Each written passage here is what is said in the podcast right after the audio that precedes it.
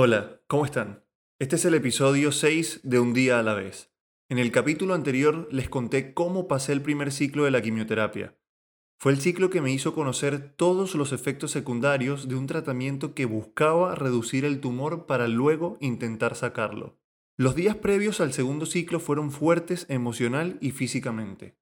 Para proteger mi riñón izquierdo me habían colocado un doble J. Es un cable que va desde el riñón hasta la vejiga. Este cable me generaba un dolor intenso en la parte izquierda de la espalda y también en el pubis. Me empezó a afectar tanto que tuve que comunicarme con la doctora para preguntarle si me lo podían quitar y ella me dijo que sí. No podía convivir con el dolor del tumor y el dolor que me generaba ese cable.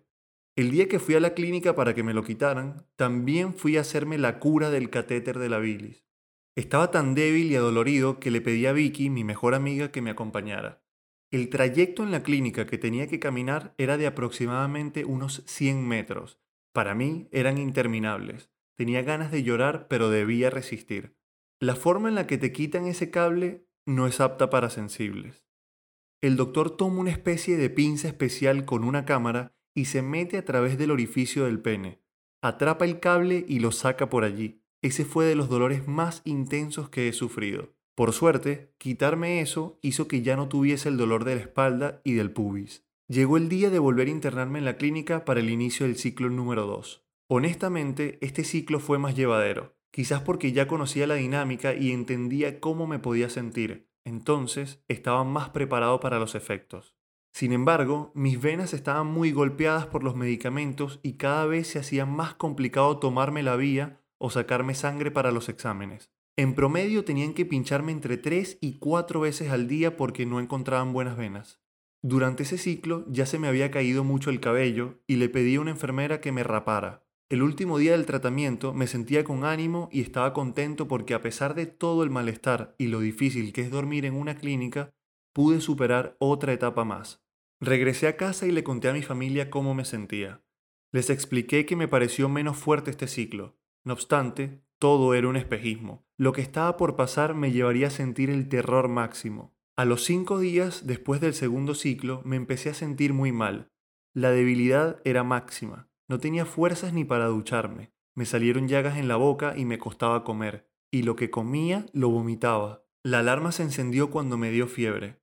Ese día le escribí a la doctora en la noche para decirle lo que me estaba pasando. Ella me respondió temprano al día siguiente. Me dijo que lo más probable es que mis defensas estuvieran muy bajas y tenía que irme de emergencia a la clínica. Me levanté como pude y me metí a bañar. Mientras me duchaba, comencé a sentir mucha debilidad y mi vista se nubló. El miedo me invadió. Sentía que me iba a desmayar. Cerré la llave y con mucho cuidado me bajé de la bañera. Recuerdo estaba buscando de dónde sujetarme porque sentía que me iba a caer en cualquier momento. Estiré el brazo para apoyarme sobre el lavamanos pero el mareo me hizo calcular mal y me fui de frente contra el espejo. Sentí pánico. Me observé en el espejo y no tenía ninguna herida. No podía mantenerme en pie. Si lo hacía, me desmayaba. Opté por sentarme en el borde de la bañera. Empecé a llorar porque tenía mucho miedo. Luego de media hora sentado, me vestí sin ponerme de pie. Cuando me sentí más estable, me levanté lentamente y caminé hacia mi habitación. Tomé el teléfono y le escribí a mi mejor amiga. En un corto mensaje le dije, auxilio, casi me mato en el baño. Los que me conocen saben que si les pido ayuda es porque realmente algo grave puede estar pasando. Me vino a buscar mi tío Vito y me llevó rápido a la clínica. Defensas extremadamente bajas, hemoglobina en 6 y fiebre. Temblaba mucho en la cama. Pasé tres días controlado en urgencias. Durante esos tres días me hicieron tres transfusiones de sangre y me colocaron el refuerzo de la quimioterapia.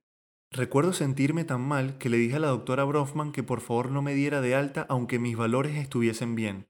Me daba pánico quedarme solo. Estuve una semana internado y mis valores se estabilizaron.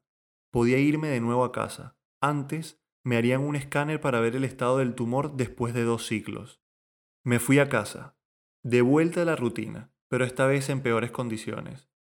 Pocas veces he llorado en mi vida, pero durante aquellos días estuve a punto de perder la batalla mental.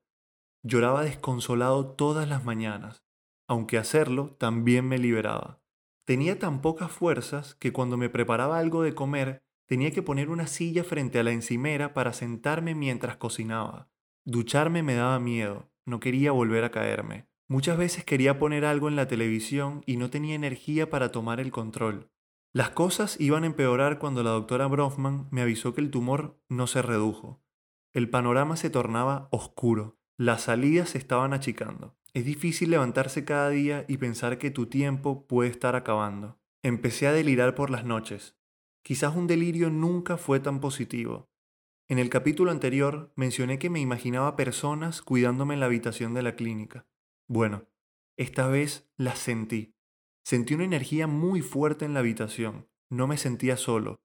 Cuando en peor estado físico y mental estaba, había algo que me intentaba comunicar que debía mantenerme en pie. ¿Qué era? No lo sé. Simplemente era energía, fuerte y positiva. En ese momento empecé a creer que algo mágico podría pasar para salvarme. Imaginaba el futuro y me veía sano y saludable. A pesar de esos aires de motivación, debía pisar tierra y volver a la realidad. Los resultados de los exámenes y las imágenes me cerraban las puertas. Para completar el panorama adverso, mi cuerpo y mi mente estaban en mal estado. Llegaría el tercer ciclo de la quimioterapia ese que me hizo sentir más cerca que nunca que tenía que aceptar mi final.